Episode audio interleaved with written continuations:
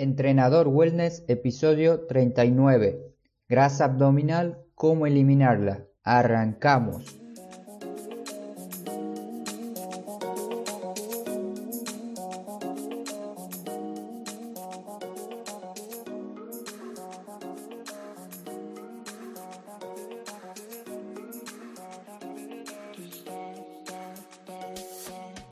Muy buenos días a todos, hoy es lunes primero de abril del 2019. Nueva semana, nuevo mes para poder implementar distintos hábitos que te ayudarán a tener una mejor salud. Espero que sepas aprovechar este nuevo inicio de mes de la mejor forma posible. Ahora sí, te quiero dar la bienvenida a Entrenador Wellness, este podcast donde aprenderás realmente sobre entrenamiento, alimentación y lo fácil que es generar hábitos saludables para obtener la vida que te mereces. Hace unos años pensaba que era muy complicado eliminar la grasa abdominal y le echaba mucho la culpa a mi pobre genética. Y a medida que iba entrenando personas y me iba entrenando a mí mismo también, conociendo distintos tipos de dietas, formas de alimentarme, Llegué a la conclusión que perder grasa abdominal es mucho más fácil de lo que las personas se creen. Antes de pasar a la explicación, te quiero contar que existen dos tipos de grasas. Primero, tenemos la grasa subcutánea, que todos conocemos y podemos sentir cuando te tocas, por ejemplo, tu brazo o tu pierna. Esa es la grasa que se encuentra debajo de la piel. Luego, por otra parte, tiene la grasa visceral, esta es la grasa corporal que se almacena dentro de la cavidad abdominal y por lo tanto se almacena alrededor de varios órganos internos muy importantes para la salud como el hígado, el páncreas y los intestinos. En nuestro abdomen solemos acumular ambos tipos de grasas, siendo la grasa visceral la más difícil de eliminar.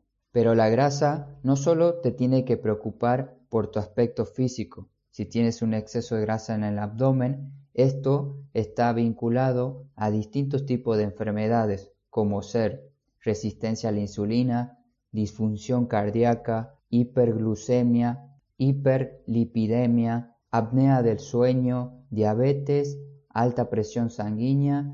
La lista no termina aquí, pero mi episodio dura aproximadamente 10 minutos como ya sabes, así que no lo quiero seguir alargando. ¿Cómo saber si tienes un exceso de grasa en tu cintura? Es fundamental primero saber en qué punto estamos antes de empezar un programa de entrenamiento o alimentación. Existen métodos muy complejos para ver cuánta grasa abdominal tienes, pero es caro, te llevará más tiempo y lo que yo quiero hacer aquí es darte una herramienta un poco más sencilla. Y he pensado dos maneras. La primera es sacarnos una foto la cual puedes hacerla frente a un espejo, pero esta no te la recomiendo. Te recomiendo que tu pareja o algún familiar te tome fotos de los laterales, del frente y la espalda. Aquí ya vas a tener una idea de cómo se ve tu abdomen desde otra perspectiva que no es mirando hacia abajo. La otra alternativa, que ya la hablé aquí en el podcast, es utilizar una cinta métrica la cual esta la recomiendo mucho a mis alumnos para poder realizar una pequeña evaluación que se llama relación cintura-cadera, que quiero aclarar no es una medición corporal, existen otras como la antropometría que es mucho más precisa. Esta es una herramienta muy valiosa que puedes tener para iniciar un entrenamiento para poder así cambiar tu abdomen en un futuro. El procedimiento lo voy a dejar detallado en las notas de mi episodio. Así puedes leerlo tranquilamente y realizarlo en casa. Además, te dejo una tabla donde va a haber distintos números según tu sexo y tu edad para que veas cuál es tu riesgo de salud.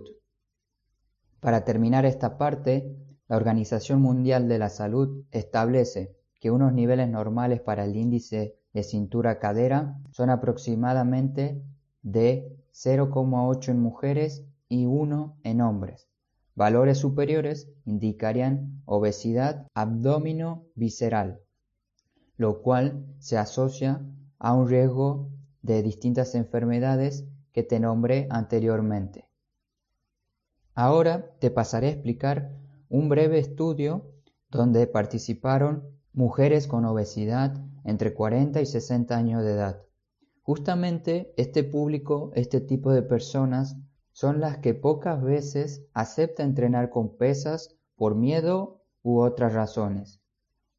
Los investigadores dividieron aleatoriamente a las mujeres en tres grupos.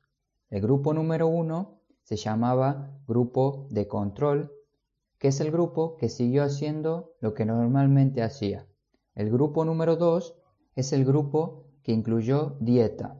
Este grupo consumió 500 calorías menos al día que antes del estudio con un 55% de calorías provenientes de carbohidratos, un 15% de proteínas y un 30% de grasas.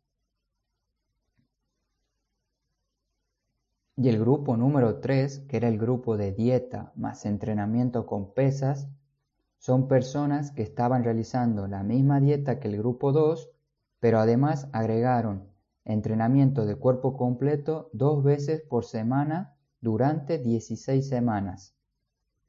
Y ahora, adivinen qué grupo perdió más grasa visceral. Si dijiste el grupo número 3, acertaste.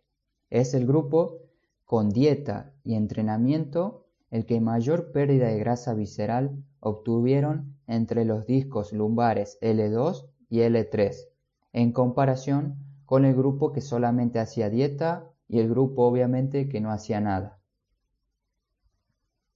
Las personas que realizaron solamente dieta perdieron también peso, pero en una zona más lejana que el grupo número 3.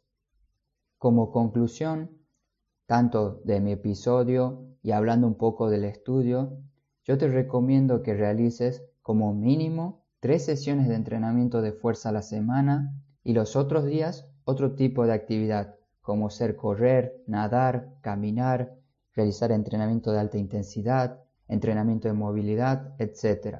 Si te mueves, la grasa no se acumulará.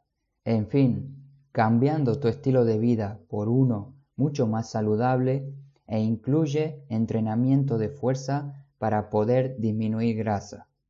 No te pierdas el episodio del miércoles porque este solo fue la introducción. El miércoles te hablaré de algunos ejercicios para que puedas entrenar bien tu abdomen de una manera correcta y además algunas estrategias para disminuir grasa. Muchas gracias por escucharme, espero que si este episodio te haya servido lo compartas, me des un me gusta en la plataforma que estás utilizando para escuchar el podcast y lo comentes, pregúntame lo que desees para que pueda ayudarte desde ahí. Disfruta tu lunes, empieza tu lunes y tu nueva semana de la mejor manera posible. No te olvides de moverte. Hasta pronto.